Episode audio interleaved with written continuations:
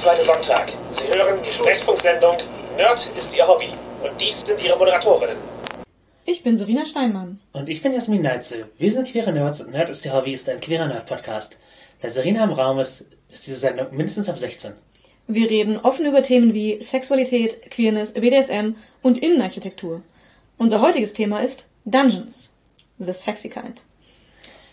Ja, wir sprechen über Dungeons und äh, sind uns der Doppeldeutigkeit wohl bewusst, die das im Kontext unseres Podcasts erhält, aber ich denke, es wird eher eine rollenspiellastigere Folge. Ja, ja. Darüber gibt es, glaube ich, mehr zu sagen. Genau, und das waren wir im Design, sage ich mal, aktiver involviert bisher. Ja, durchaus. Aber Serena, was ist ein Dungeon? Eine Kelleranlage, die man zum Spielen aufsucht und in der man sich leicht wehtun kann. ja, äh, Dungeon äh, aus dem Englischen Verlies oder Gewölbe, Tiefbauanlage, wie auch immer man das sagen möchte. Bei DSA wurde das Dungeon-Buch mal Katakomben und Kavernen genannt. Auch, also, auch so hübsch. Dungeon ist aber auch ein stehender Begriff, der es ins Deutsche geschafft hat. Mhm. Und im Pen-and-Paper-Rollenspiel ist das halt ein, ein Story-Element, aber auch ein Schauplatz, der eben diese ja, Abfolge von Räumen, oft unter Tage, aber auf jeden Fall im abgeschlossenen Bereich beschreibt, die man Stück für Stück erkundet. Dungeons and Dragons trägt es im Namen mhm. und deswegen hat es sich halt auch sehr, sehr viel verbreitet und ich sag mal eine große Prominenz im Genre gewonnen, eben als, als ein eigenes Ding. Ja, und also wenn man, wenn man sagt, man spielt einen Dungeon, dann, dann wissen die meisten, was kommt. Genau. So, und zumindest grob. Im Pen-and-Paper-Rollenspiel, also sind sie halt groß geworden, aber sie haben natürlich auch Inspiration geschaffen. Also Computerspiele haben Dungeons vom uralten Rogue und den danach benannten Roguelikes zu halt Diablo, zu großen MMO-RPGs, wo es so Raids gibt, da alles Dungeons und Dungeon-Ästhetik. Es gibt Dungeon-Crawler-Brettspiele, es gibt Munchkin, wo man in Dungeon reingeht, die Türen eintritt. Also der Dungeon wird viel rezipiert. Ist ein ganz eigenes ähm, Genre geworden ja, eine Ästhetik, eine Klischee, ein Trope. Mhm. Genau. Und äh, im Kink gibt es aber den Begriff Dungeon auch. Ja, dort steht er in erster Linie für eine Location, in der man spielen kann. Das kann entweder ein, ja, ein Studio sein, dass man, wo man sich Räume oder auch Personen mieten kann, mit einem ausüben, können aber auch Partys sein, wo es einige Räume gibt, wo man spielen kann. Genau, eine Party-Location, so auf jeden Fall ja Räume, die um halt BDSM auszuüben ja, gestaltet werden. Genau. Darum aufgebaut, um die, für die Bedingungen, die da notwendig sind. Und ja, es gibt auch Begriffe wie Dungeon Master und Dungeon Master, die sich beide, also, ja, sich äh, auch für diese beziehen ursprünglich. Bei D&D ist die Spielleitung so genannt. Und im BDSM im Prinzip auch. Ja, ja, auf eine Art, aber das ist halt, ja, ist also OrganisatorInnen und Leute, die halt einen Sicherheits äh, darstellen, also die dafür sorgen, dass hier Sicherheitstechniken eingehalten werden, äh, es hygienisch bleibt und so. Auf deutschen Partys werden die oft, oft auch Engel genannt. Also mhm. die Leute, die halt so rumhängen und die man ansprechen kann, die erkennbar ansprechbar sind, wenn äh, Gäste irgendein Bedürfnis haben. Ja. Ja, ein Dungeon klingt halt aber irgendwie abenteuerlich. Also. Ja, also der Begriff ist auf jeden Fall ein bisschen interessanter, als zu sagen, man geht jetzt ins Studio. Oder in Oder, Club. Ja. Und auch im Rollenspiel ist, ist ein Dungeon, klingt halt interessanter als wir gehen den Keller erkunden. Das sagt man auch oft, aber wenn er größer ist als zwei Räume, dann wird es halt schnell zum Dungeon. Mhm. Also es ist einfach ein guter Begriff, glaube ich. Ja, er bringt eine Ästhetik mit, also mhm. jedes Mal die, die Verliesästhetik, die eben ja. unterschiedlichen Zweck für Kink und Rollenspiel hat für beiden, ich glaube, dankbar angenommen wurde auf ihrem Weg. Und ja, also Club kommt natürlich daher, dass viele BDSM-Veranstaltungen früher Clubcharakter hatten. Das ist praktisch, eine, dass man Mitglied in einem Club sein musste, um äh, auf die Veranstaltung zu gehen, um halt auch Repressalien der Polizei oder des Ordnungsamts oder was auch immer zu entgehen. Das ist eben nicht eine, wir machen Leute eine Sexveranstaltung, so frei, frei zugänglich, sondern da treffen sich Leute, Mitglieder eines Clubs und tun halt geheime Clubdinge und da muss man Mitglied sein, um, um rein zu dürfen. Das ist halt, das ist halt einer der Gründe, warum es Club, warum es sich Club nennt so. Mhm. Und ja, das hat, hat eben diese Geschichte. Und Studio klingt halt einfach so nach was Professionellem. Ja, und irgendwie auch so klinisch. Auch Auch wenn das Ja. nicht unbedingt einen Zusammenhang hat. Ja, ich, ich würde halt also klinisch wäre für mich eher die Domina Praxis. das ist das Domina Studio. Ja, äh, weiß ich nicht. Irgendwie, Genau, das ist sicherlich auch hilfreich, dass so. Es, ist, es hat das auch was von, von Professionalität. ja, Was bestimmt auch nicht verkehrt ist, das auszustrahlen, wenn man das aus Beruf macht. absolut. Aber ist halt manchmal nicht das, was man möchte. Also auch so von, von der Ästhetik her. Nicht das, was man möchte. Und das, so ein Dungeon klingt halt einfach so ein bisschen verwegener. Aber lass uns mal Rollenspiel kommen, würde ich sagen. Da gibt es den Dungeon als, als Schauplatz erstmal. Also, was in, auf der narrativen Ebene dort ist. Nämlich eben ein Handlungsort, wo, wo etwas stattfindet und wo sehr konkrete Handlung stattfindet. Also, Die ist einfach durch diese räumliche Struktur bestimmt. Also, man geht von Raum zu Raum, man erkundet.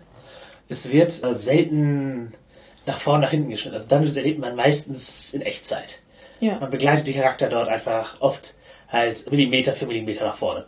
Also je nachdem, wie es aufgebaut ist, aber oft eben tatsächlich in was auch immer der Abschnitt der Karte äh, darstellt, weil Dungeons werden oft eben optisch als Karten dargestellt, begleitet man sie.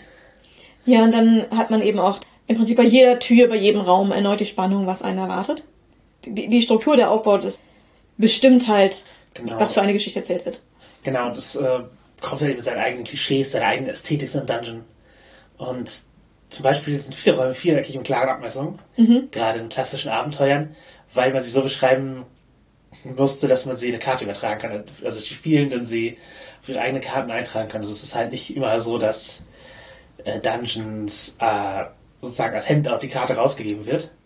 Von der Spieler man einen Überblick über alles hat, sondern oft ist das Erkunden und das dabei Kartografieren, das sich äh, Erschließen des Raums, ein, Ja. ein Teil des Spiels mit dem Dungeon. Und deswegen musste halt sehr, sehr viel beschrieben werden.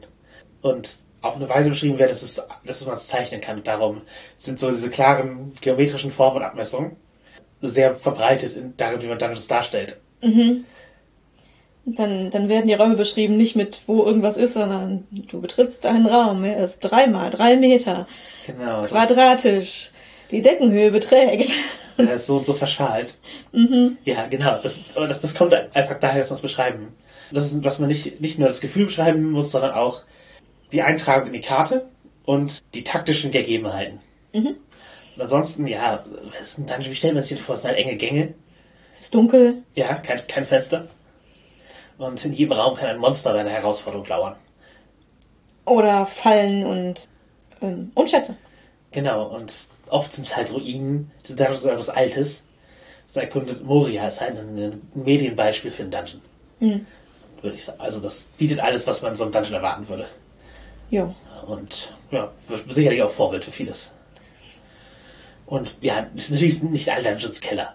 Nein, man kann halt auch das, äh, einen Turm erkunden oder ein äh, großes Herrenhaus, wo die vielen Räume Dinge bereithalten, die man äh, nicht voraussagen kann.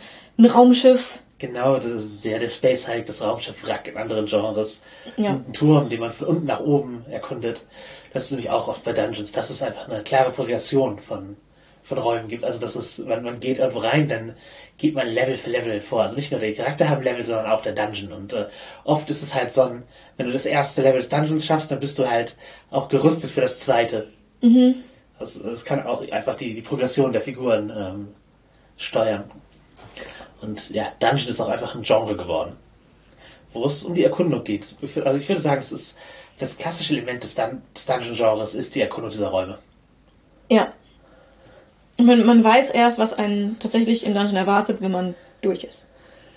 Genau, genau. Also äh, natürlich ist, man kann äh, ja, Vermutungen aufstellen, man kann versuchen, sich halt aus äh, Beschreibungen darauf zu schließen, was, äh, mit was man rechnen muss, aber was denn wirklich die Gegebenheiten sind, weiß man erst, wenn man reinguckt.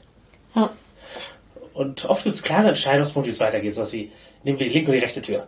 Ja. Es, es, es ist ja nichts Offenes. Es ist ja, du hast ja ähm, nur bestimmte Wege, die man gehen kann, nur bestimmte Räume, die man erkunden kann. Genau, im Gegensatz zur Sandbox oder einem freien Spiel in der Stadt oder so ist es halt nicht, wohin wollt ihr gehen? Und das Ergebnis ist offen die Frage, oder das ist im Rahmen des, des Settings äh, offen die Frage, sondern du bist jetzt konkret in einem Raum und in Echtzeit musst du entscheiden, welche Tür nehme ich. Du sagst nicht nur dein Ziel, du bist da, sondern du, du musst den Weg nehmen. Ja. du weißt halt auch überhaupt nicht, wo du hin willst. Also selbst wenn du ein Ziel hast, weißt du nicht, wie du da hinkommst. Genau, man, manche Dungeons sind so regelrecht Labyrinthe. Hm. Und manche haben halt eben einfach Überraschungen auf dem Weg. Ja. Was ich noch sagen würde, was zu dem Dungeon auch gehört, da man vorher überhaupt nicht weiß, was auf einen zukommt, ist es auch eine Sache von die Gegebenheiten zum eigenen Vorteil nutzen. Ja, also gerade wenn man eher Oldschool spielt, so oder wenn man Dungeons auf eine Oldschool-Art angeht, dann ist ja die Nutzung der Umgebung, die Nutzung der, der Gegebenheiten, das mhm. Kreative, das ist halt das Element, wo das, wo das Rollenspiel reinkommt. Wo praktisch der Moment ist, also die Identifikation mit der eigenen Figur, mhm. aber auch da, wo es halt nicht nur die Regeln eines COSIM sind, sondern ja, ja, wo die kreativen Lösungen reinkommen. Und da, das ist, genau, wo man eben aber dann auch ähm, sehr, sehr spontan entscheiden muss. Genau ich stehe an dieser Kreuzung und von links kommt das, von rechts kommt das. Was genau. tue ich jetzt? Wie, wie, nutze ich den Raum, den ich habe, um äh, aus dieser Situation herauszukommen? Genau, genau, genau. Und ja, da geht auf jeden Fall äh, viel Kreativität in die Dungeons. Genau, und äh, oft geht es um die Frage kämpfen oder weglaufen. Mhm. Weil, ja, also wenn man sich Dungeons in den Medien anguckt, also zum Beispiel Indiana Jones, äh, der läuft halt vor der rollenden Kugel auch eher weg, als sie was, zu boxen. Was soll er machen? Genau. Aufhauen? Und auch auf Moria, wir hier nochmal Rückblick, da gibt es Stellen, wo sie kämpfen, aber es gibt auch Stellen, wo sie fliegen und weglaufen. Mhm. Und dieses Weglaufen, das ist halt auch ein Element des Oldschool-Spiels auf jeden Fall. Die Optionen. Und das ist eine, die selten gezogen wird heute, glaube ich. Also im modernen Rollenspiel. Mhm. Ich glaube auch bis zu einem gewissen Grad geprägt durch Computerspiele. Es hat sich ja so ein bisschen der, der Spielstil gewandelt, würde ich sagen. Mhm im klassischen Dungeon, da konnten in komplett abgeriegelten Räumen Monster hocken, wo man keine Ahnung hat, wie haben die da jetzt so lange drin überlebt. Musste keinen Sinn ergeben. Und wenn man da reinkommt und nicht zwingend durch diesen Raum weiter muss, mhm. dann kann man ja auch wieder rauslaufen, Tür verriegeln. Genau, genau. Und ich glaube, das wird heutzutage auch noch gemacht. Wenn du aber halt, wenn ich jetzt weglaufe, ist halt das Spiel vorbei. Wenn, wenn das die Option ist, dann läuft man halt nicht weg. Genau, genau. Und ähm, ja, aber auch Dungeons Dragons sicherlich das prägendste Spiel, was Dungeon als Genre angeht, mhm. hat sich da auch gewandelt. Also das ist halt viel begegnungsbasierter geworden, dass man ja, man hat die Begegnung, die man löst mit einem, in der Regel im Kampf. Das mhm. ist ja, die Mechaniken unterstützen darin zu kämpfen, nicht notwendigerweise darin, Räume zu erkunden. Und dieses Kämpfen ist halt einfach so zentral für das Spiel, dass die Leute erwarten, dass der Kampf stattfindet. Ja. Man, es geht nicht mehr darum, den Kampf zu vermeiden, oder den Kampf als einen, okay, das ist nicht die optimale Lösung wahrzunehmen, sondern yeah, jetzt fahren wir unsere Mechaniken aus. Mhm. Und das ist auch nicht verkehrt. Und das kann man genauso wie als Herausforderung spielen, wie das Erkunden, oder das kann man, kann einem genauso auf anderen Ebenen Freude bereiten, aber ist es halt einfach eine, eine Änderung darin, wie Dungeons in D&D dargestellt werden und wie Dungeons, ich glaube, allgemein wahrgenommen werden und war, und wo, glaube ich, auch eine, eine Schere ist von ich sag mal, einem Oldschool, aber auch von narrativen, horrormäßigen Ansatz als, an Dungeons und einem äh, ja, gamistischeren mhm. Ansatz ans, äh, an den Dungeon und einem ja, das sind Herausforderungen, die lösen wir spielerisch mit den Mechaniken. Ja. Und ähm, ja, Dungeons Dragons, es ist einfach ein verdammten Namen. das Spiel kann Dungeons niemals loswerden ist, glaube ich, auch niemals zu einem Ziel geworden davon. Nee, nee, also so, viele denken ja, dass D&D einfach das, das Universalspiel ist, mit dem man alles machen kann. Und ja, es hat Dungeons und Dragons im Namen, also das ist wahrscheinlich schon ein Fokuspunkt. Ja, ja, ja. Auf jeden Fall was, wo du, wo, was du begegnen kannst, ist, ja, es ist halt ein Fantasy-Spiel mit Wargame-Wurzeln. Dungeons waren eben das erste, wo man diese Regeln von, von Wargames auf äh, Fantasy äh, gebracht hat. Abgesehen von Brownstein zum Beispiel, das eher ein Simulationsspiel war oder eher so ein, wir verwalten einen Ort oder wir, mhm. wir sind Leute in einem Ort und da passieren Dinge. Übrigens auch ein Aspekt, der in alten D&D durchaus mit drin war und heute nicht mehr so direkt Fokus ist. Aber was D&D halt am Anfang drin hat, ist halt das Kartografieren. Da gab es auch einfach eine spezielle Rolle hier. Das ist der Kartograf. Mhm. Und die wird jetzt auch in D&D seinen Nach den Nachfolgern klonen und so nicht mehr immer so explizit gesagt. Ja, meistens kriegt man die Karte eben als Handout und dann wird eben aufgedeckt, was man schon erkundet hat. Genau, das kann, das kann sein und ja, oder macht das halt doch irgendwie ohne Karte. Mhm. Weil man davon ausgeht, dass die Spielleitung einem sagt, was da schon passieren wird. Also das sozusagen, wie war das nochmal? magst du uns nochmal sagen oder beschreiben, wenn wir zurückgehen, was war da? Mhm. Was eben einfach wieder auch der Spielstil und Informationsvermittlungsfrage. Ja. Aber ja, daher kommt, wie sehr auf Kartografie beschrieben wird bei Dungeons und für viele Spieler ist der Dungeon auch einfach ein Standard. Also es fangen ja super viele Leute mit D&D an und haben einfach die Erwartung, die vermittelt, hier gibt's Dungeons, wir spielen Dungeons und Abenteueraufbau ist bis zu einem gewissen Grad auch Dungeon Design. Mhm. Wobei ich, also ich kenne es halt auch nicht nur aus D&D natürlich. Mhm. Also auch, auch andere Rollenspiele, selbst von Leuten, die mit was ganz anderem gestartet haben. Für viele ist der Dungeon ein, ein Standard, in dem man zum Beispiel ein Finale machen kann von einem Abenteuer. Ja, ja, ich, ich glaube einfach da, durch die Namensgebung ist bei D&D ein, ein größerer Erwartungswert. Ich glaube, dass es halt für viele auch tatsächlich äh, synonym ist mit Rollenspiel. Mhm. Also mit klassischem Rollenspiel und da zählt das Schwarze Auge genauso drunter wie die, also klassisches Fantasy-Rollenspiel. So da gehört ein Dungeon irgendwie dazu. Und da es sehr viele Arten von Dungeons gibt, ist das ja auch durchaus was, was immer wieder interessant sein kann.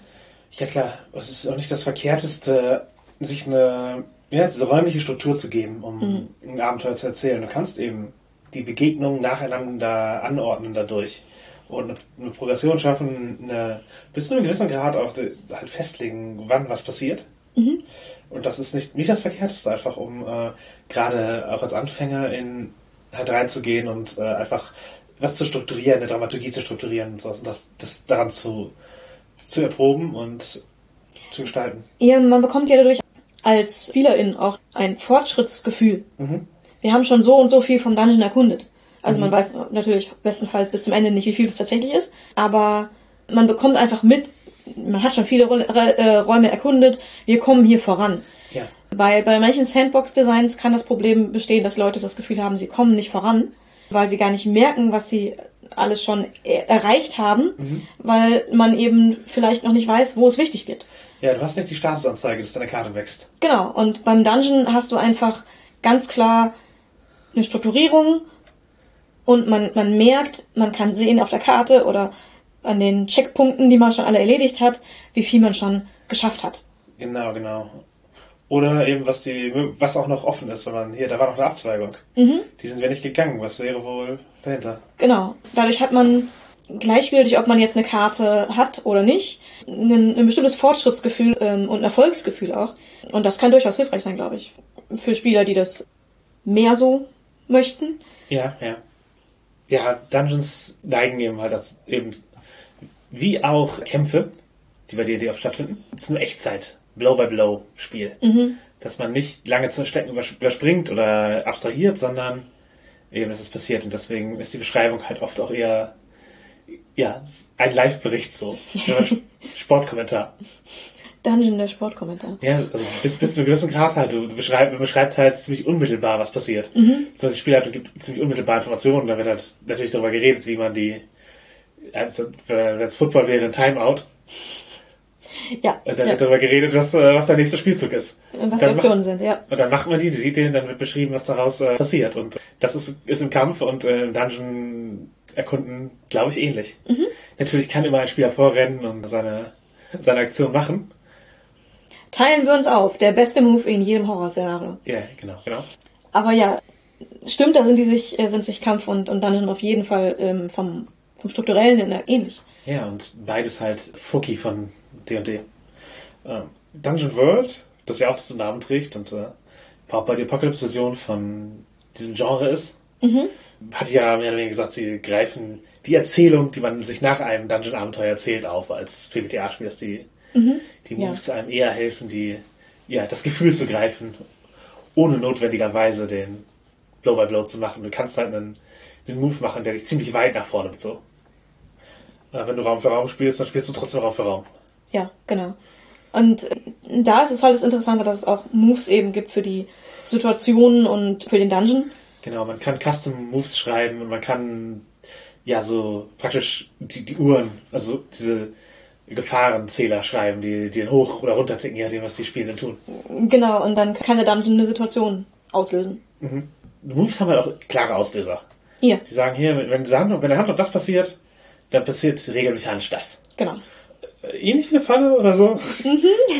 Also, bei Dungeon World ist ein Kampf oder eine Flucht oder eine Falle nicht notwendigerweise mechanisch unterschiedlich. Also ja, ja es gibt natürlich Kampfmechaniken, wo auch Lebenspunkte runtergehen, weil es ist simuliert, aber jetzt prinzipiell kann man sehr viel mit einem Move abhandeln. Mhm. Es gibt natürlich auch ganz andere Ansätze an Dungeons. Ja, How to Host a Dungeon mhm. kann man da nochmal reinwerfen. Genau. Ist vielleicht auch für die Spielleitung ganz interessant. Das ist ein Solospiel um die Dungeon-Erstellung. Ja, genau. Das ist eben diese, dieser Aspekt, das Dungeon zeichnen und so als äh, in den Mittelpunkt stellt. Und dann, mhm. ja, so, sowas kann man halt auch mal einfach auf, auf, auf rauszoomen, auf eine andere Perspektive gehen und äh, alles damit interagieren. Das fand ich interessant, aber ja. Ansonsten, Dungeons sind in so vielen Spielen vorgekommen. Es gibt Dungeon-Abenteuer, äh, sogar für die Welt der Dunkelheit. Ja, ich, ich bezweifle, dass es für irgendein Rollenspiel, das nicht komplett ohne Abenteuer, also ne. Ja, also für die klassischen Spiele. Für die klassischen gibt es auf jeden Fall welche, wenn. Sie, ah ja, sobald sie groß genug werden eben. Ja, aber was gehört in so einen ordentlichen Dungeon rein? Monster! Ja, das, das wandernde Monster ist halt ein Klassiker, mit der Zufallstabelle kommen kann, um halt auch die, die Spannung hochzuhalten. Man, es kann immer was passieren. Mhm. Es kann immer ein Monster einfach angelaufen kommen, wenn man zu viel Zeit verbringt mit irgendwas. Oder, oder zu laut ist oder Gen genau. in den falschen Raum eindringt. Genau, dann gibt es halt die Monster, die in Räumen warten und brav sind. So. Mhm. Bis, bis, bis man Bescheid stößt und dann machen sie ihr Ding. Ja, es gibt eigentlich immer Fallen. Mhm irgendeiner Art. Ich meine, es kann nur sein, dass du das, dass du das Monster auslöst. Das kann ja auch schon eine Falle sein. Ja, Aber genau. vor allem halt tatsächlich so die klassischen Indiana Jones Fallen. Also ich, ich finde es okay zu haben, mhm. aber zu viel Angst vor Fallen macht das Spiel anstrengend. Und zwar für alle als Spieler, ich, ich weiß, sie sind klein, aber ich, ich möchte, ich kann es ja nicht sagen, weil ihr wollt es erkunden. Nur wenn ich sage, ihr müsst nicht jeden Raum mit, mit jede Tür abklopfen, so. Millimeter für Millimeter durchsuchen, Stunden damit verbringen, ob da nicht irgendwo eine Falle sein könnte. Genau, also wenn, das, wenn das, das Spiel nicht beinhaltet, das nicht, das nicht zu sagen, dass es nicht so ist. Oder, oder gerade wenn es einer ist, der von den Spielenden verlangt, halt sozusagen so, so sehr vorzugehen, dass das nicht ein Automatismus ist, den man einfach sagt, dann kann das anstrengend werden. Und auch für die Spielenden, wenn sie immer erwarten, dass hinter allem sich in die Falle verwehren könnte. Mhm. Wenn das so ist, ist es fast schlimm, wenn keine kommt. Ja klar, natürlich, die Erwartung baut, baut sich ja auf. Also, mhm. Und es gibt ja auch Charakterklassen, die speziell mit Fallen interagieren. Also halt ja. Schurken zum Beispiel haben oft eine Fähigkeit, ich kann mit Fallen interagieren. Oder der Zwerg ich kann sie auf, auf, auffinden, genau. Genau, der Zwerg im alten DSA mit der Zwergnase, der Fallen und Geheimtüren entdecken kann. Ja, cool.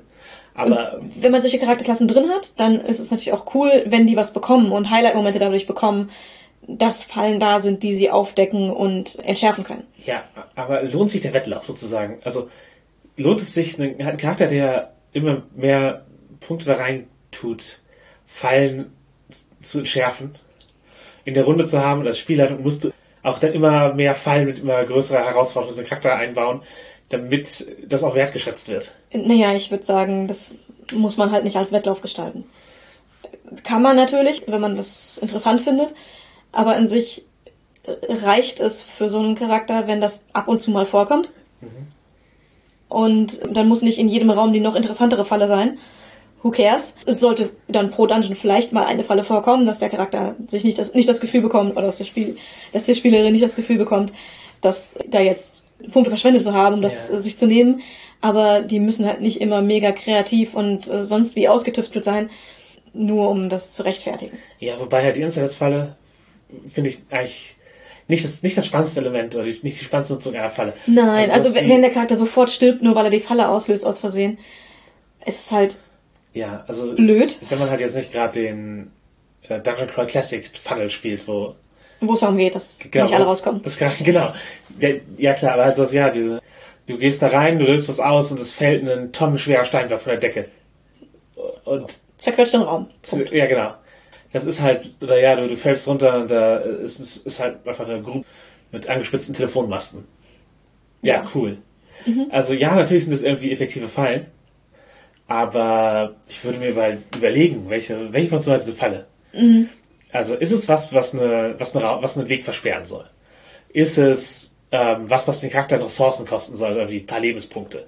Gegenstände, die sie einsetzen müssen, diese Falle zu entschärfen oder zu überwinden? Oder soll es einfach eine Szene aus? Also ist es praktisch ein narrativer Move, wie der Raum füllt sich mit Wasser und ihr müsst jetzt dieses Problem lösen, dass ihr die Falle ausgelöst habt. Das ist ein, eben eine Steinkugel, die angerollt kommt, von der man weglaufen muss. Also ich finde die Fallen immer spannender, die eben äh, nicht nur halt demonstrieren, hier ist es tödlich, weil hier gibt's Fallen und weil und jetzt ist dieser Charakter halt von einem Metallspieß durchbohrt worden und wir sind drei Level tief in einem Dungeon und wo kriege ich jetzt einen neuen Charakter her oder sitze ich den Rest des Abends hier rum? Also ist, ist eine weniger spannende Frage als fuck, dieser magische Magnet hat mein Schwert an die Decke genagelt, was machen wir nun? Mhm. Oder noch besser meine Rüstung. Genau, mein, der Vater die hängt an der Decke. Was ist Wie schmeißen wir den da jetzt raus? Ja.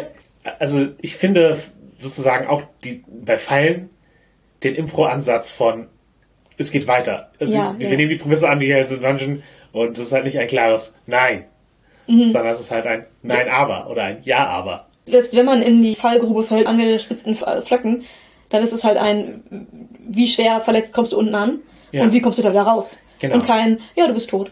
Ge Das- genau, Instadeath finde ich immer den das langweiligste Ergebnis einer Falle. Mhm. Und das das unbefriedigendste für Ja, fürs Spiel so. ja. Also das kann man höchstens machen bei einer Falle, wenn die, wenn bevor ähm, der Auslöser entschärft wird, für die Person noch nicht klar ist, was für eine Falle es ist, und es wird geschafft, es zu entschärfen, dann kann man ja im Nachhinein erzählen, was für eine tödliche Falle sie da entschärft haben. Ja, aber ist das nicht so Illusionismus?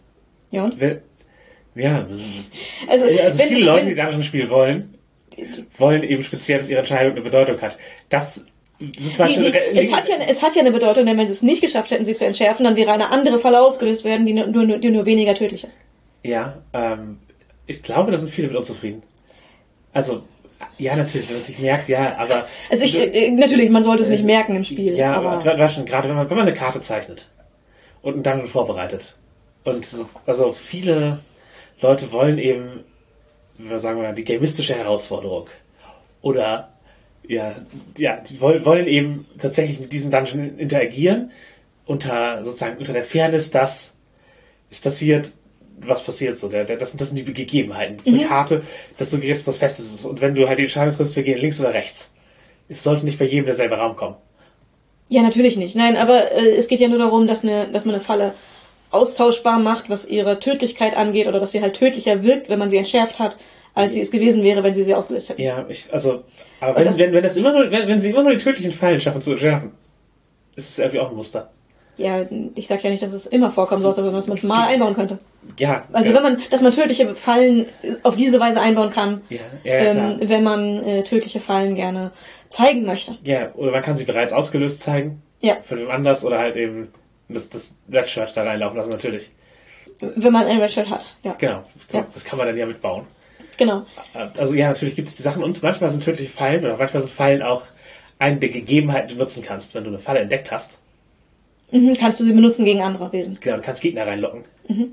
Als ich den Orkenhort für das Schwarze Auge gespielt habe, also modifiziert, ha- hatten wir es so, dass die, da auch Orks mit reingegangen sind, äh, die auch äh, die Sachen rausholen, die auch dieselben Sachen rausholen wollen, den Orkenhort zu dem Zeitpunkt. Und dann hatten die SpielerInnen eben nicht nur den Dungeon zu erkunden, sondern wurden von, von einer anderen Gruppe auch gefolgt, verfolgt, die mit drin ist und konnten dann die, die Fallen und Gegebenheiten äh, gegen die Gegner nutzen. Das war ein ganz guter Twist für den, für das Abenteuer, fand ich.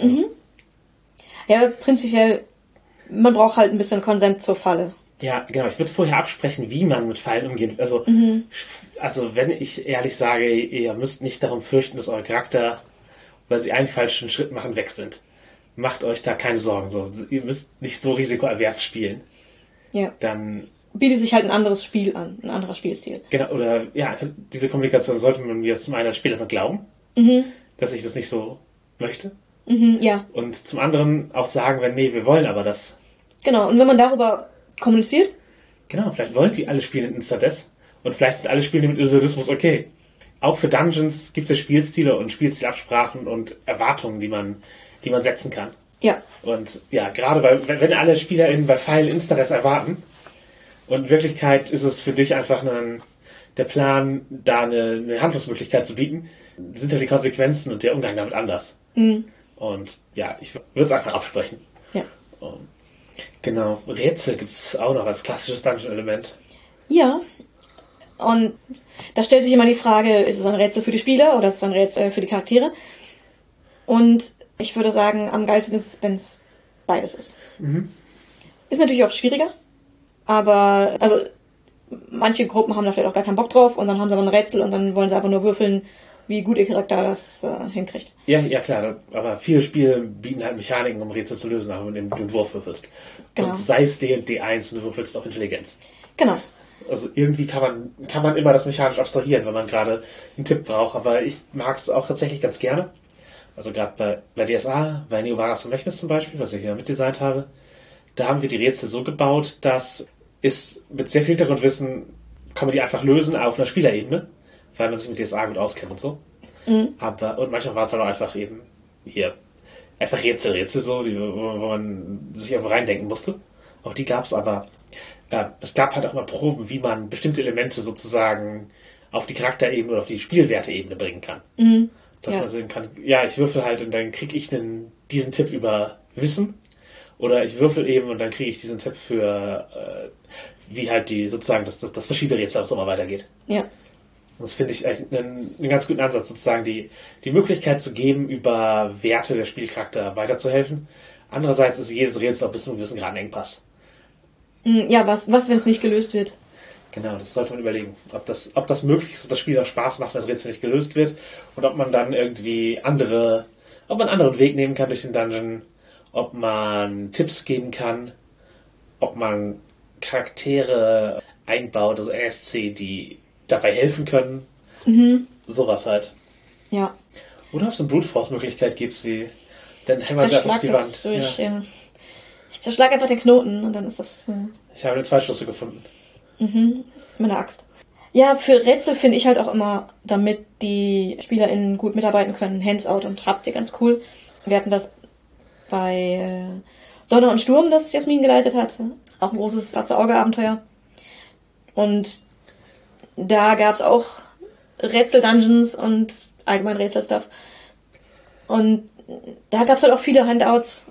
Äh, Das, das fühlte sich ganz cool an, weil man einfach auch quasi ein Äqu- Äquivalent des, des Rätsels, das man sich vorgestellt hatte, vor sich liegen hatte und miträtseln konnte. Ja, es war nicht nur eine Zeichnung, sondern man konnte bei den Verschieberätseln tatsächlich die einzelnen Elemente einfach rumprobieren, so. Genau, und das ist schon ganz nice, dass man dann eben selber machen kann, selber haptisch lösen kann, selber mitdenken kann, ohne es auf eine komplette abstrakte Ebene heben zu müssen. Ja, aber auch wenn das Rätsel nur eine, eine Schriftform ist. Mhm. Also wenn einfach da ein geschriebenes Rätsel steht. ist es nicht das Verkehrteste, das auch als Handout rauszugeben, damit die Spielenden es jeweils sehen können. Du musst es nicht dauernd vorlesen, sie müssen es nicht mitnotieren. Du sparst die Zeit, einfach jedem... Es sieht hübsch aus im Zweifelfall. Genau, du kannst noch, noch ein bisschen äh, Immersion schaffen und ansonsten haben alles halt in der Hand. Und es gibt den Leuten auch die Möglichkeit, ein bisschen besser drüber nachzudenken, finde ich. Ich bin bei Texten, die ich lese, deutlich geistig mehr dabei, als wenn ich es nur höre.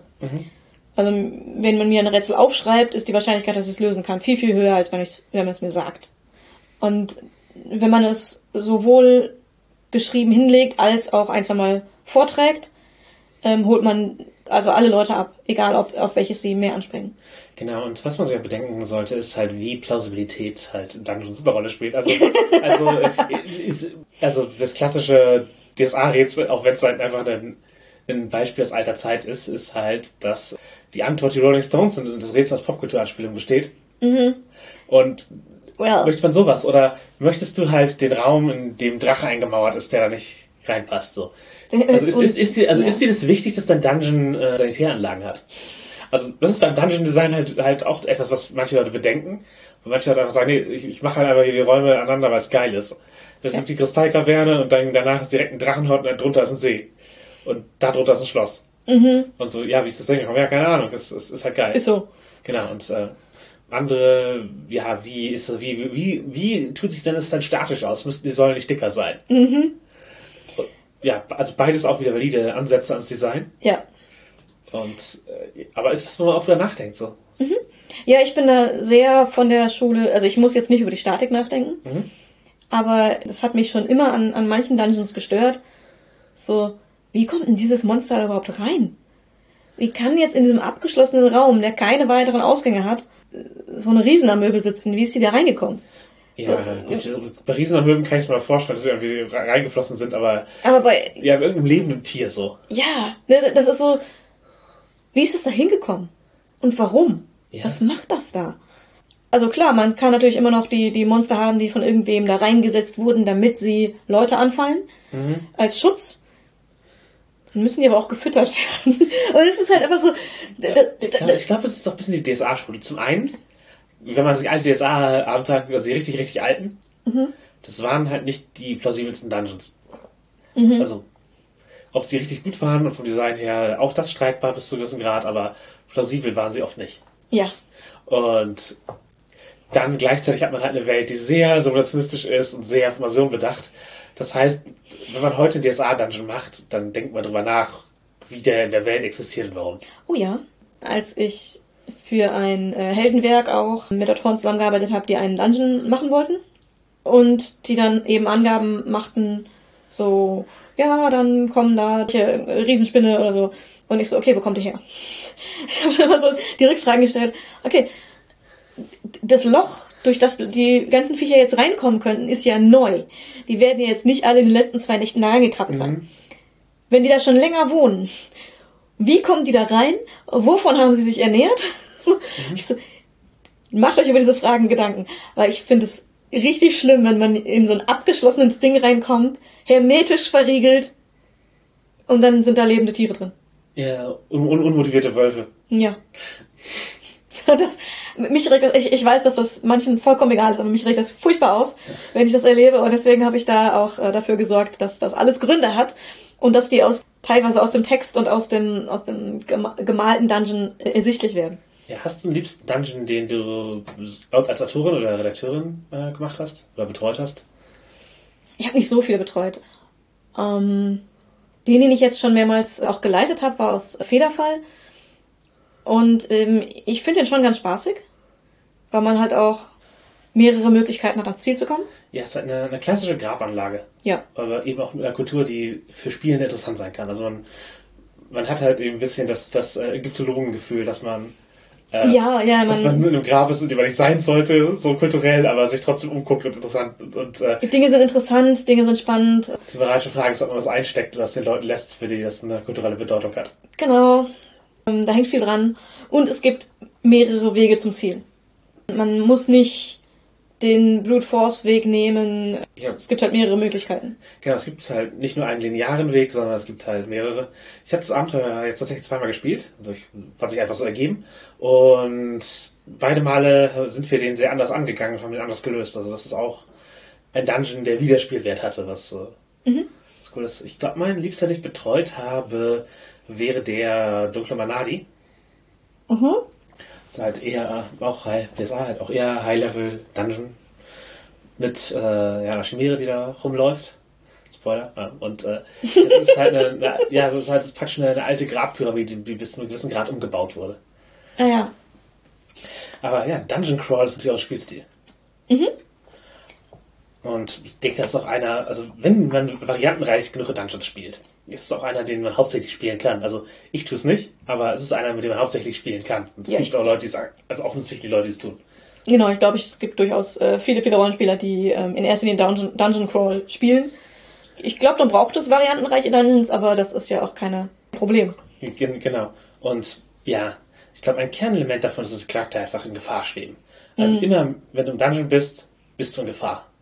Ja, es ist halt immer ein Nervenkitzel dabei. Die Frage ist, äh, wie tödlich soll es dabei sein? Ja, und ich glaube in den meisten Fällen, in denen man spielt, wenn man eben nicht so ein Ding macht, wo man vorher schon weiß, es kommen nicht alle lebend raus, also wo die Spieler vorher wissen, es kommen nicht alle lebend raus, ist es schon eher keine Sache von Charakterverschleiß, sondern auch, auch eher, wo man hochlevelt und besser wird im, durch den Dungeon. Ja, ich glaube, dass viele Leute das schätzen, gerade so ein Oldschool-Spielstil, dass, wenn wir es gut machen, kommen alle lebend raus. Ist es nie garantiert. Zumindest, dass man das Gefühl bekommt, das wäre nicht garantiert. Ja, oder Und dass es tatsächlich vielleicht stimmt ist- auch mal wirklich jemand. Genau, genau, das ist halt eben, der, es ist manchmal nicht eine Würfel oder eine Entscheidung. Und der Fail-State ist tatsächlich, dass der Charakter tot ist. Mhm. Und das ist durchaus was, was, äh, ich weiß, dass Spielen das schätzen und möchte den, also ich, ich kann es auch verstehen, aber selbst, also selbst bei Oldschool-Spielen bin ich als, äh, als Simulationistin immer sehr schnell mit meinen Charakteren verbunden Ja. und möchte die am Leben erhalten und äh, gebe ihnen eine Persönlichkeit. Das, das ergibt sich halt so. Also sind halt nie oder ganz selten oder nur mit, äh, wenn ich mich dazu durchringe oder zwinge, meine reinen Avatare, mit denen ich in der Welt interagiere. Mhm. Und das, äh, deswegen äh, neige ich persönlich gar nicht so sehr dazu, das, das, das, das anzustreben, aber ich weiß, dass es Leute gibt, die es halt sehr gerne tun. Ja, ja. Aber du hast ja von Hochlevel und so gesprochen. Ja, die, der Dungeon wird immer schwerer, aber man schafft es halt immer wieder und ja, es ist so, so ein Balancing-Act, auch von der Spielleitung, halt die Herausforderungen so zu positionieren, dass sie halt immer irgendwie schaffbar sind und die Spielenden nach vorne gehen. Während man es natürlich auch so machen kann, ja, es gibt hier Herausforderungen, die sind vielleicht einfach zu stark für euch, da müsst ihr, da müsst ihr weglaufen, da müsst ihr einen anderen Weg finden. Oder später wiederkommen, ist natürlich auch was, was äh, manche mhm. einfach, aber wenn du eben, ich sag mal, die Power Fantasy haben willst, ja. die, ja, man, man schafft es halt, man kann es schaffen. Man geht nach vorne. Wir rätseln und schnetzeln uns da durch. Genau. Dann muss es eben so balanciert sein, dass, äh, dass, dass es schwer ist, aber schaffbar. Genau, genau, genau. Ja. Und da hast ein Dungeon aber auch eine sehr, gutes, sehr gute Möglichkeit, mhm. die Macht seiner Charakter direkt zu spüren. Du hast halt Begegnungen, du hast Herausforderungen, du bist in Gefahr. Aber wenn du eben diese Gefahren immer meisterst und äh, nach vorne gehst und weitere Sachen schaffst und äh, Gegner, die dir vorher schwer waren, sind jetzt einfach. Also dieses, dieses Powergefühl lässt sich halt auch in Dungeons sehr gut äh, darstellen. Plus eben, was du schon sagtest, äh, dass die Progression Raum zu Raum, Level zu Level. Ja, man spürt direkt, wie man cooler wird. genau. Ja, das ist natürlich, ja, also für manche würden sagen, das ist nicht der klassische Dungeon Crawl, aber gehen Dungeons auch ganz ohne Crawl, also in anderen Spielstilen, in alternativen Umsetzungen. Uh, wir hatten es ja schon erwähnt, also so als, als Horrorerzählung geht es auf jeden Fall auch. Genau, man kann, also ja, zum einen ja, so Verliese, Labyrinthe und so können sehr horrormäßig sein. Wenn man den Fokus auf die Fallen legt und was passieren könnte und wovor man sich schützen muss, auf die Tödlichkeit, aufs Weglaufen. Ja. Es gibt auch viele Oldschool-Renaissance-Spiele, die eben sich besonders in den Horror reinlehnen, dass es halt super gefährlich ist und wie traumatisiert es für ein Charakter eigentlich wäre, mhm. regelmäßig Dungeon zu crawlen. Also als Horrorerzählung geht es auf jeden Fall. Genau. Ich glaube, es ist relativ leicht. Ja, ich denke, das Erste, was man machen kann, um vom Dungeon Crawl Genre wegzukommen und Dungeons trotzdem zu bespielen, ist, sich vom Play-by-Play Raum zu Raum zu lösen und einfach nach vorne zu schneiden manchmal. Ihr tastet euch vor Raum für Raum, äh, Treppe für Treppe und seid nun sozusagen drei Stockwerke tiefer, wo mhm. das nächste spannende Ding passiert. Ja. Also man muss nicht, nicht so procedural vorgehen. Genau, man muss eben nicht jeden Zentimeter abtasten. Nicht alles kartografieren. Ja. was auch geht, ist der Heist. Oh ja. Also ja, einfach hier im Dungeon ist was Wertvolles und wir müssen Pläne machen und wir sind kompetent, das rauszuholen. Mhm. Und ja, wir haben Indiana Jones schon, schon erwähnt. Ist, Im Prinzip ist das ein, sind das klassische Heists. Ja, ja, also bis, bis zu einem gewissen Grad, ja. Und man kann natürlich halt auch den, den Ocean's Eleven, wir stellen ein Team zusammen. Das mhm. geht auf eine D&D-Party. Shadowrunner tun das sehr oft. Ja. Also viele Shadowrun Dungeons in Anführungszeichen sind Heists. Ja. Also, aber auch da, du arbeitest mit Plänen. Wobei ich für Heist wahrscheinlich den Plan vorher offenlegen würde. Oder die Möglichkeit geben. Dass man zumindest einige Dinge weiß. Genau, zu erkunden, eine, eine Version des Plans zu bekommen. Ja. Übrigens findet man tatsächlich einen Plan des Orkenholz in der alten Orkland-Trilogie bei DSA äh, und kann den dann benutzen. Allerdings ist der im Original spiegelverkehrt. ist das Absicht? Ich weiß es nicht. Also entweder ist es genial oder, oder Verwirrung. Aber auf jeden Fall ist es in äh, der Purpurturm, ist, ist die Karte, die man bekommt, ist halt spiegelverkehrt zur Karte, die äh, in äh, der Orkenhort drin ist. Cool. Ist, mir halt nicht aufgefallen. ja. Äh, Im Finale ist es dann, also als sie dann tatsächlich drin war, ist es aufgefallen und äh, ist an sich ein gutes Element so. Ja. Ich habe ich hab ihnen auch nicht die richtige Karte gegeben. Das ist ziemlich gut. Ja. Also auch selbst wenn es Zufall war. Ja, ja. Eine spiegelverkehrte Karte oder, oder halt eine unvollständige, veraltete Karte. Aber halt, dass man die Möglichkeit hat, irgendwie grob ja. zu wissen, worauf man sich einlässt. Genau. Und also ich meine, bei Indiana Jones weiß er ja vorher auch schon viel. Genau, genau. Und es gibt halt immer dann, äh, warum sind warum ausgerechnet Schlangen? Und sowas. Aber das ist ja klassisch auch verheißt, dass man eben das Überraschung kommen, genau. dass nicht alles funktioniert. Das ist nicht, das, man hat zwar einen geilen Plan, aber es, es läuft nicht danach so. Genau. Und ähm, tatsächlich finde ich, auch Heist-Abenteuer können eben sein, wir haben einen Plan gemacht, wir haben richtig viel Zeit reingesteckt, den perfekten Plan zu machen und es gelingt alles. Wir kommen halt nicht komplett glatt raus, aber es hat alles funktioniert. So, ja. das ist auch cool. Ja. Aber eigentlich, wenn es jedes Mal so wäre, ist irgendwann auch langweilig, man möchte auch. Nee, man möchte nicht jedes Mal verraten werden, aber irgendwie. Ab, ab und zu darf mal was schiefgehen. Genau. Und da kann man natürlich auch Mechaniken nutzen, wie halt ähm, bei Leverage, wo man. Natürlich haben wir daran gedacht, so. Ja. Mhm. Rückblende, wie man die 10-Fuß-Stange kauft. Ja. Irgendwas in dem vollen Beutel steckt oder was auch immer. Halt, also man, man kann diese, diese Techniken halt auch nutzen, dieses, okay, und so, so läuft der Plan und ja. um, um erzählen, zu, zur Planung zurückschneiden und so. Sowas kann man halt auch, indem man nach vorne schneidet, zu sagen, die Charakter sitzen am Lagerfeuer zusammen, haben den Dungeon schon erlebt und erzählen dann, wie es gewesen ist. Dann nee, das war ganz anders so. Quatsch. Als ob du den Drachen in einer Hand erwürgt hättest. Das ist äh, offensichtlich die Erzählung vom, vom Zwergen hier. Ja, und Dungeons können auch, können auch Landschaft sein, wenn man sie groß genug baut. Ja, ja. Also ein Mega-Dungeon, die Underdark bei D&D natürlich ein riesen, äh, das ist praktisch ein Kontinent unterkellert. Aber ja, einfach wenn es groß genug ist, wird es halt mehr zur Landschaft, wo es halt auch, wo man auch nicht mehr Raum für Raum vorgehen beschreiben kann, wenn man nicht Monate da verbringen würde. Sondern das ist das. Wo man dann eher auch den Stil von Räumen beschreibt. Also ja. so, was für eine Wirkung hat das auf euch? Was findet ihr prinzipiell? Ähm, und man kann Dungeons natürlich auch symbolisch verwenden. Mhm. Also gerade Träume kann man natürlich auch als Abfolge von Räumen und Herausforderungen aufbauen und solche Sequenzen nehmen. Ja. Im Prinzip ist es ein Dungeon, aber es kann eben symbolisch für etwas anderes stehen.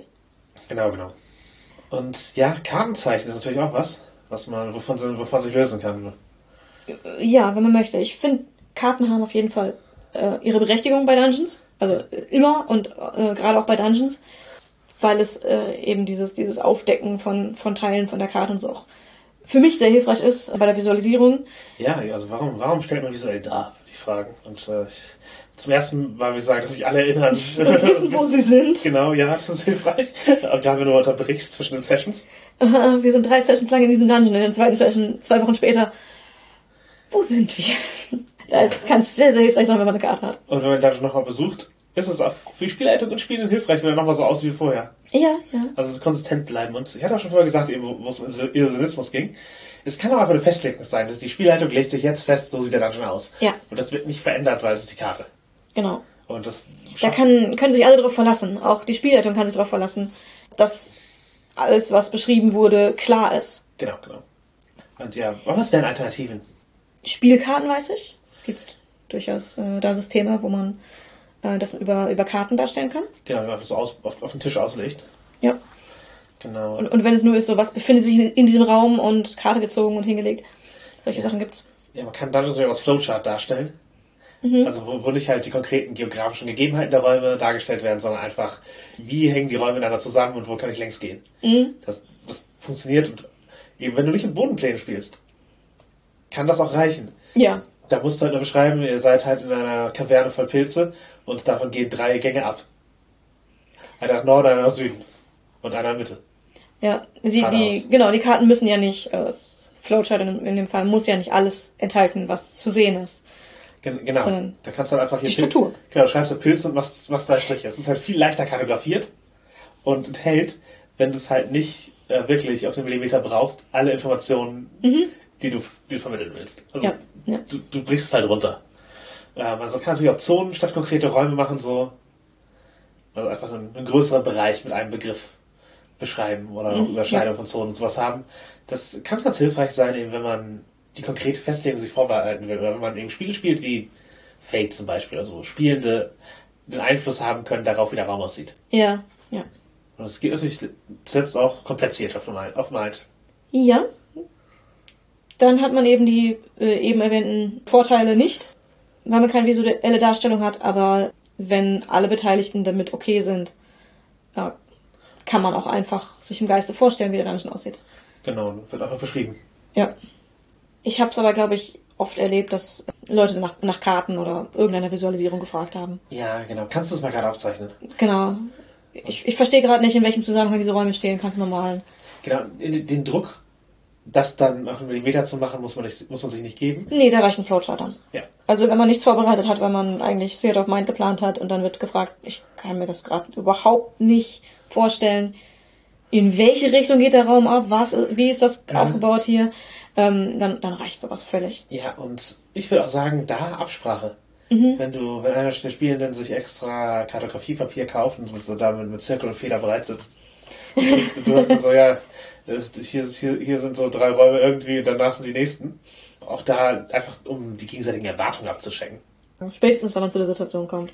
Ja. Ein bisschen absprechen, was man, was man möchte und was erwartet wird. Aber genug von Visualisierung. Reden wir von dem, was man bekommt. Beute, Schätze. Ja, kommt ja jetzt darauf an, aus welchem Grund du in den Dungeon gehst. Also man kann sich auch nicht kapitalistisch vorstellen. Äh, absolut korrekt. Es kann ja genauso darum gehen, eine Geisel zu befreien, jemanden zu jagen, ein Monster zu erlegen. Genau, es ist einfach die Abkürzung unter den Berg durch. genau, da gibt es viele Gründe, in den Dungeon zu gehen. Entsprechend, je nach Motivierung der Charaktere, warum sie da gerade reingehen, braucht es Belohnungen, kapitalistischer Art oder auch nicht. Was Cooles zu finden ist eigentlich immer nice wenn man in den Dungeon geht. Und nicht nur verstaubte Gänge und wertlose Monster. Ja, was ich mal in den Raum stellen will, sind Dungeons ein koloniales Narrativ. Also, es geht halt um eine Eroberung einer dir unbekannten, aber bewohnten Gegend. Mhm. Wenn man da schon mal als Gegend nimmt. Äh, man unterwirft die Bewohner. Und beutet die Ressourcen aus, die man dort findet. Also, mhm. also nicht zwingend auf Anhieb. Es sind alle Dungeons symbolisch für, für Kolonialismus gedacht oder sollen sollen das darstellen, sollen das befördern, dass, dass man so denkt. Wir, Aber, wir wollten den Gedanken in euren Kopf setzen. Genau, nein, es ist ein, es ist ein, es ist ein historisch gewachsenes Muster. Ja, das, das hängt natürlich von den Motiven den Gegnern ab, die du da einbaust und wie, wie du mit dem Dungeon umgehst. Aber es kann halt so sein, es ist halt einfach, ja, wir sind halt äh, Leute, die hier irgendwo reinkommen und... Wir, wir wollen hier einen Schatz haben, wir wissen, dass der da ist und die Goblins, die hier wohnen, die wohnen auf unserem Gold, das hat ihren Pech. Und genau. das hat schon ein bisschen was davon. Ja, genau, man, schlä man schlägt ja, also Gewalt einfach die übliche Methode ist oder halt selbst wenn man da so nachdenkt, so ja, im schlechtesten Fall ja, wie tricksen wir die aus? Okay, ja, vielleicht die, die sehen aus wie ein kaltes. Vielleicht vergiften wir einfach Decken mit Krankheiten, die für uns ungefährlich sind, aber für die tödlich. Dann geben wir die denen. Dann sterben die und dann können wir reingehen, das Gold holen und ihnen die Senkelbleche aus den Schuhen ziehen. Wenn man über sowas nachdenkt, dann, dann weiß man, was für einen Dungeon man spielt. Also ja, wie clevere Arten Eingeborene zu töten, vielleicht dann doch eben koloniale Narrative bedienen kann. Mhm. Und ich damit sage ich ja nicht, das spielt keine Dungeons jemals, sondern. Nein, Blödsinn. Ähm, aber, aber seid euch bewusst, dass ganz klassisch ausgelegt so als Frontier Narrative kann ein Dungeon auch eben diese Dinge replizieren einfach. Äh, genau so, und das, das äh, sei einfach bewusst sein, wenn man dieses Genre plant und angeht. Ja, das, da kann man einfach mal das im Kopf behalten und das vielleicht, vielleicht auch mal brechen oder gegenarbeiten. Genau. Also wie gesagt, wir hatten ja schon, schon gesagt, dass es super viele verschiedene Arten von Dungeons gibt und äh, verschiedene Gründe, warum man da reingeht. Und bei den meisten davon ist es offensichtlich äh, nicht passend. Ja. Also ne, da, da, genau. wenn, wenn ich äh, in einen Dungeon gehe, um die entführte äh, Person zu retten, dann ist das offensichtlich kein Kolonial-Ding. In der Regel nicht, genau. So. Aber wenn die Erwartung, also die, der Spielstil Dungeon Crawl mhm. wenn er mit der Erwartung von Ermorden, Hochleveln und Beute machen oder ein, mit einem Regelwerk, das für erbeutetes Gold ebenso Erfahrungspunkte oder Spielressourcen rausgibt, wie für besiegte, überwundene Gegner oder gelöste Herausforderungen, ja. dann wird es wahrscheinlicher, dass die Spielenden nach den ihnen gegebenen Belohnungsmechanismen handeln und zu äh, kolonialen Genozidverbrechern werden. Ja, das kann durchaus passieren. Aber ja, wie, wie stehen wir zu Dungeons? Also für mich sind sie wenig nostalgisch verklärt. Ja, für mich auch nicht. Das ist irgendwie, sobald ich mit Rollenspiel angefangen habe, war mir bewusst, dass es sie gibt. Wahrscheinlich vorher äh, schon und das ist mein gesamtes Verhältnis zu ihnen. Ja, wir sind halt DSAler unserer Generation, die äh, ja eher narrativistisch und simulationistisch geprägt sind, einfach dem, was wir spielen. Wir sind wir spielen halt viel Indie-Spiele, wir spielen halt äh, DSA mit äh, Metaplot-Anbindung. Das, das ist was anderes als der klassische Dungeon Crawl. Ja. Also wir haben beide, glaube ich, schon Dungeons gebaut. Ja. Aber halt eben, weil Bedarf da war, weil es irgendwas gab, was jetzt die Abenteueridee enthielt zufällig einen, einen Dungeon. Genau, oder hier hat es gerade gepasst, oder ich will mal einen Dungeon machen. Das, oder die, die anderen wollen gerne einen Dungeon spielen, kann ja auch sein. Genau. So, das sind so Gründe, ja. Genau, das ist, ist halt nicht unser Default. Genau. Wir können sie leiten, wir können sie spielen, wir können Spaß dran haben, auf jeden Fall, sonst würden wir es nicht machen. Aber es ist auch gleichzeitig nicht das Erste, woran wir denken, wenn wir an Rollenspiel denken. Genau. Ähm, Weil das ist BDSM. Nein, Quatsch. Aber es gibt durchaus Crossover. Um, Ja. um den Bereich mal anzu... Ganz ehrlich, woran ich denke, wenn man mir das Wort Dungeon an den Kopf wirft, ist entweder zusammenhangsgesteuert oder Zufall, ob ich auf BDSM oder auf Rollenspiel zuerst komme. Ich denke immer zuerst an Rollenspiel. Und Ja, guck. mu- musst du erstmal damit klarkommen, dass es, dass es BDSM ein Begriff sein kann. Aber auch wieder sicherlich ein, ein, ein Faktor der Zeit, wann wir BDSM geprägt wurden. Ja, wahrscheinlich. Bei mir kam es ja zeitgleich mit, mit Rollenspiel beginnen. Von daher, Ja. Aber, ja, aber was auf jeden Fall Dungeons und Dungeons gemeinsam haben, ist, dass die Location im Zentrum der Aufmerksamkeit steht. ja, Und eben auch was hermachen soll. genau. Der Aufbau des Dungeons trägt zum Storytelling bei und leitet im Zweifel die Dramaturgie. Genau. Also ganz klassische Gänge, die halt eine Richtung haben. Und ja, natürlich, Dungeons and Paper haben die. Aber wenn ihr euch irgendwie eine, eine Fernsehserie anguckt oder einen Film, wenn da irgendwo ein Dungeon oder ein Domina-Studio vorkommt, es gibt immer diesen langen Gang, wo die ganzen Türen dran sind. Ich weiß nicht, wie alle am selben Set gefilmt werden, wahrscheinlich nicht, aber die sehen alle so ähnlich aus in den Filmen. Das ist immer dieser Gang. Ja. So, jetzt zum Bereich Aufklärung. Das ist tatsächlich was, was ich glaube tatsächlich auch eher was Amerikanisches ist und auch eher was Studiomäßiges ist. Also das ist so ein Ding von Professionelle, die dich zu deinem Raum führen, weil du dir da eine Session gebucht hast. Auf anderen BDSM-Veranstaltungen findet man sowas nicht und ich habe es, glaube ich, in Deutschland noch gar nicht gesehen. Das ist halt eher, um den Nervenkitzel hochzutreiben, während man dorthin geführt wird. Um halt so einen dramaturgischen Moment zu haben. Ja, ich Und weiß, das- dass es auf jeden Fall Wartebereiche gibt, die absichtlich eben als, als sozusagen vorherig, das vorgelagert dienen. Ich kenne jetzt zugegeben nicht so viele BDSM-Studios, also wo man eben bei professionellen Dominas und submissiven professionellen Personen bedient wird. Ich ich, glaube, ich habe ein oder zweimal betreten, weil da irgendwelche Veranstaltungen waren. Die waren nicht so aufgebaut. Mhm. Und das sind halt auch echt nicht viele. so vom Verhältnis, wie viele es gibt. Ich, ich kenne erst wenige Veranstaltungen. Entweder Stammtische, wo man sich einfach zum Quatschen getroffen hat, Genau, oder da, da steht ja oft der Raum nicht im Mittelpunkt. Also Genau, da steht der Raum selten im Mittelpunkt. Ich glaube, dass viele den, das Instinkt haben. Wenn sie, wir haben hier so einen super geilen Raum. In diesem Ambiente, den nutzen wir doch nicht nur zum Stammtisch, sondern für uns sagen, also, also Richtig, aber eben auch Partys und, und Workshops, Mhm. wo man dann teilweise einfach bestimmte Gegebenheiten braucht. Und da habe ich jetzt eher erlebt, dass es in Floors aufgebaut war wie eine Diskothek. Mhm. Ja, das sind halt eben einfach große, überblickbare Themenbereiche. Ja. Also, ja, Zonen und Dungeon, einfach große Bereiche oder, ja, eben, ja, Floors wie bei einer, wie bei einer Disco und auch äh, der Raum gesehen werden zu sehen, ist natürlich auch eine Dramaturgie, die durch den Raum, durch die Gegebenheit geleitet wird. Ja. Also beim Sex Dungeon ist oft eher, dass es Möglichkeiten gibt, andere zu sehen und gesehen zu werden. Ja, oder eben aber auch die Möglichkeit des Rückzugs und der, des Privaten im, in diesem semi-öffentlichen Raum, dass man eben die, Genau. den Weg hat, wo man hingeht. Und es gibt natürlich zum einen in ja, so BDSM-Locations Spezialzonen wie, was weiß ich, die, der weiße Klinikbereich, weil Fliesen sind oder was auch immer. Und so, wer weiß, das- Alles mit Blut, bitte nur hier. Genau, so ein Gynäkologenstuhl, das auch mal rumsteht, was halt, oder das Schulzimmer und so. Ich weiß, dass, äh, weil die Flyer über ständig auslegen vom, vom Gutshof, ist halt so ein BDSM-Location. Das sind verschiedene Ferienwohnungen, alle eingerichtet für BDSM-Auslebung. Die meisten sind eher so für Pärchen gedacht. Genau. oder halt Kleinstgruppen. Also die kann man wirklich einfach als Ferienwohnung mieten und die haben alle eine entsprechende Einrichtung. Genau, die haben, Ähm, die haben ein Thema eben. ja, je- jede Ferienwohnung hat ein eigenes Thema und es gibt äh, sowohl, sowohl den hellen, freundlichen Landhausstil, wo aber offene Balken sind, die für Bondage gut geeignet sind und ein paar BDSM-Möbel drinstehen.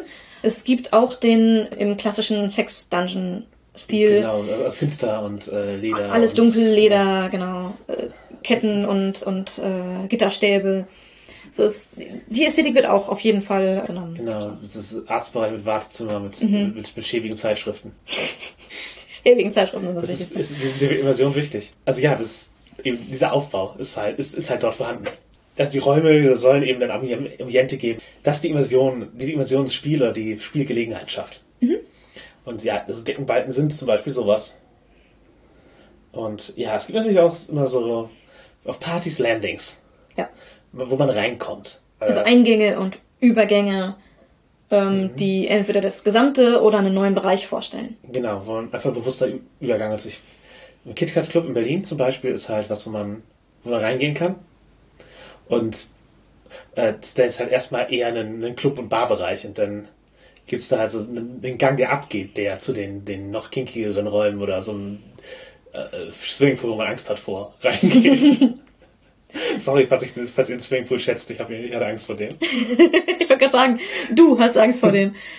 Du würdest nicht draus trinken. Ja, ich hätte Angst, dass da mit Wasser würde rumzukommen. Ja. Also bestimmt ist das halt, ist der verklort bis zum geht nicht mehr, aber Ja, möchte man dann auch nicht trinken.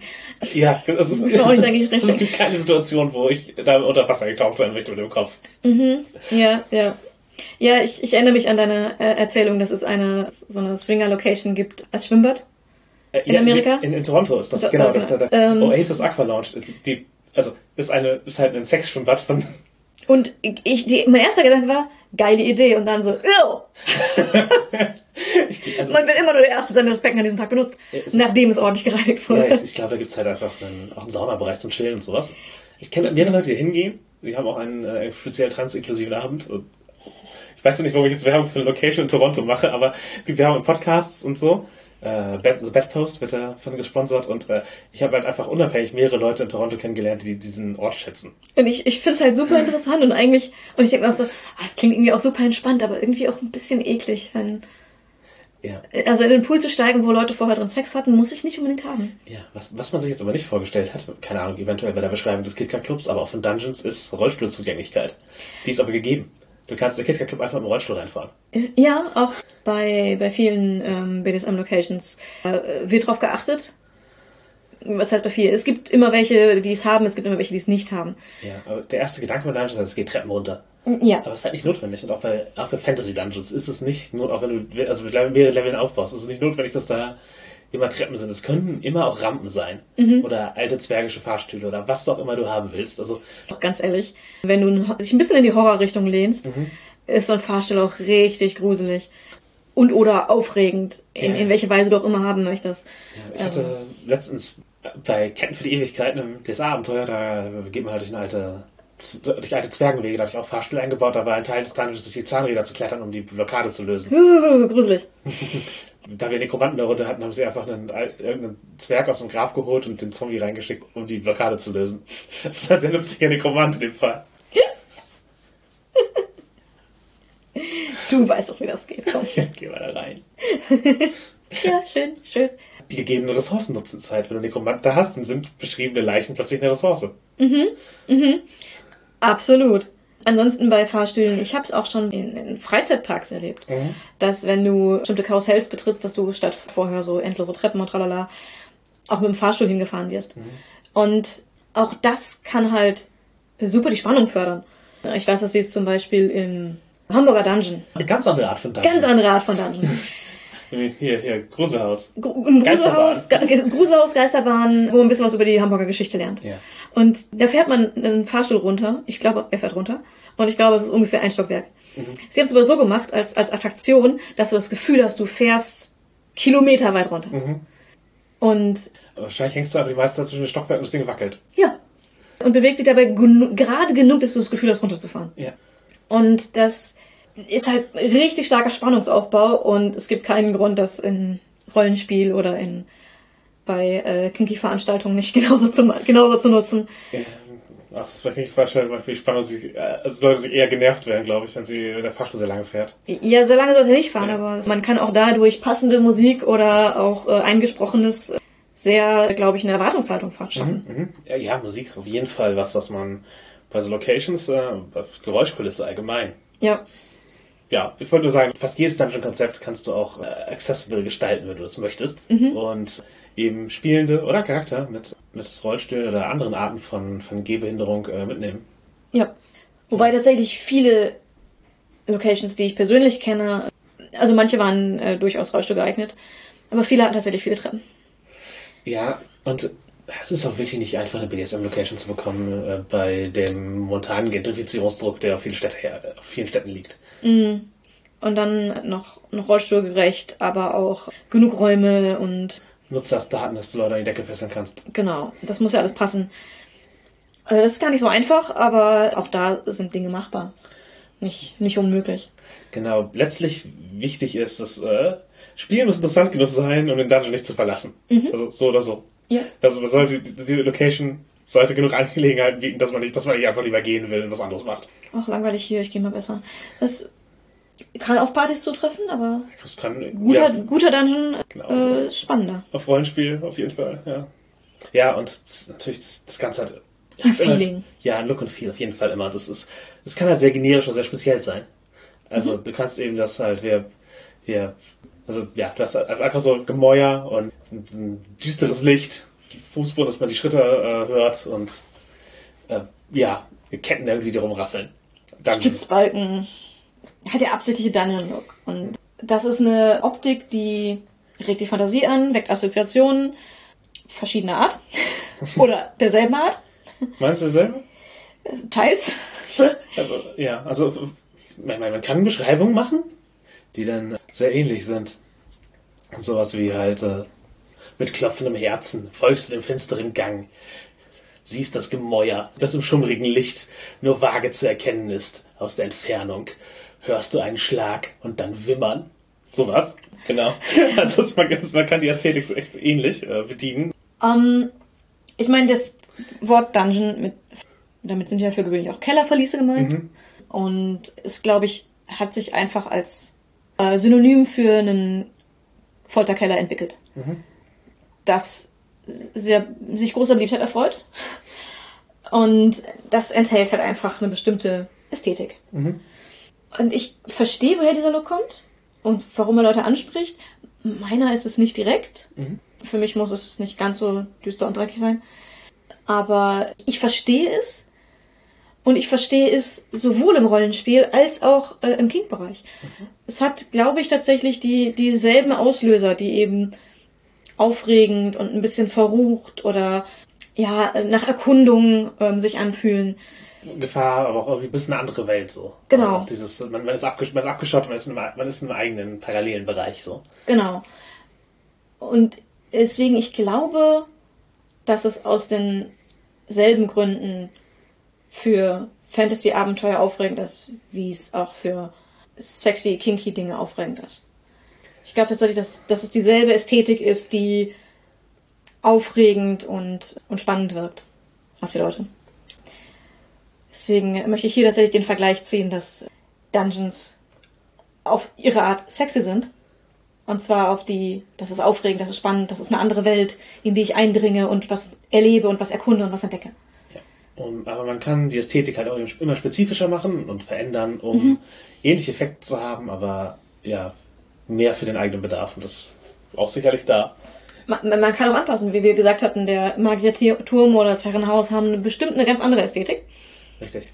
die aber dann auch wieder ihren eigenen Reiz hat und andere Gefahren birgt. Genau. Ja, dann äh, gibt es natürlich auch Dungeons, die einfach von anderen Genres aufgegriffen werden oder die praktisch das, das Rollenspiel-Element Dungeon nehmen und woanders unterbringen. Also gerade hat Magic the Gathering ein Crossover mit D&D und da gibt es auch eine Dungeon-Mechanik in dem Set. Also da ist praktisch eine, man sucht sich ein von drei Dungeons aus mit Karten, ist praktisch so ein Minigame da, sich durch Räume zu bewegen und jeder, Raum löst halt eine kleine Mechanik aus. Das einfach das Fortschreiten durch Räume als ein Element, das sich einfach ein anderes Spiel, das ganz andere Mechaniken und Dynamiken hat, äh, einbauen. Und es gibt ja auch Dungeon Crawler Brettspiele. Ja, die machen eigentlich dasselbe wie ja, eine Dungeon-Erkundung, nur halt komplett mechanisch. Also es ist halt nicht so, die, die kreative Entscheidung ist halt nicht so möglich da drin, Ja, aber eben das reine, gehe durch das Level, ja. ich werde stärker und ich erkunde einen Dungeon, das kann, können die auch. Ein Brettspiel kann halt nicht improvisieren.